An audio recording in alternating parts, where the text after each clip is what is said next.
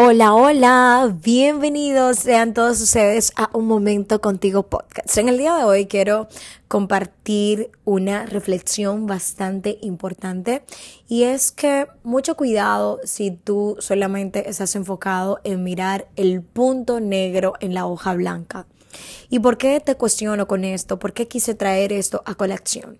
Porque muchas veces tú puedes estar obteniendo resultados en tu vida, pero estás como tan enfocado en esas cosas negativas, en eso que no resultó como tú querías que te estás privando de ver los esfuerzos que sí estás haciendo, las cosas que sí estás logrando y eso puede ser un escape de tus energías. Tus energías puedes que se estén escapando por ese lado en donde tú solamente estás, diríamos que, demasiado enfocado en solamente ver ese solo punto negro y no, no debe de ser así, porque cuando tú haces esto, tus energías se están drenando. Cuando haces eso de manera, pues, quizás en tu parte de inconsciencia le estás enviando un mensaje a tu cerebro. Entonces vas a instalar todos esos pensamientos negativos que lo único que hacen es...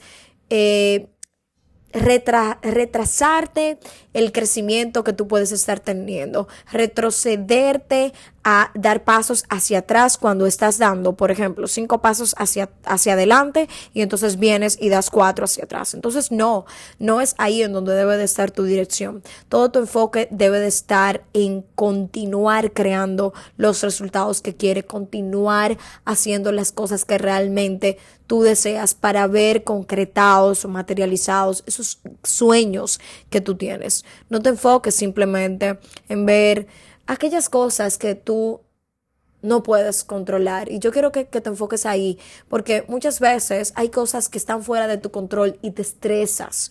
Y no, no debe de ser así. Lo que no está dentro de tu control, lo que no depende de ti, no puedes permitir que te haga daño.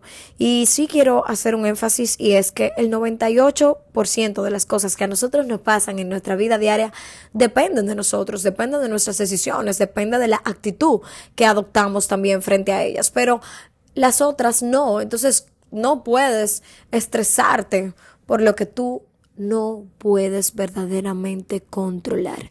Que hoy sea un día maravilloso para ti, que hoy te atrevas a soltar, que hoy te atrevas a hacer esa introspección dentro de ti que es tan importante y que por, por estar simplemente enfocado en esas cositas tan pequeñas que no están saliendo como tú quieres, que al final del día tú la tienes que aprender a mirar como un aprendizaje, como algo que está ahí para enseñarte cosas que aún necesitas aprender.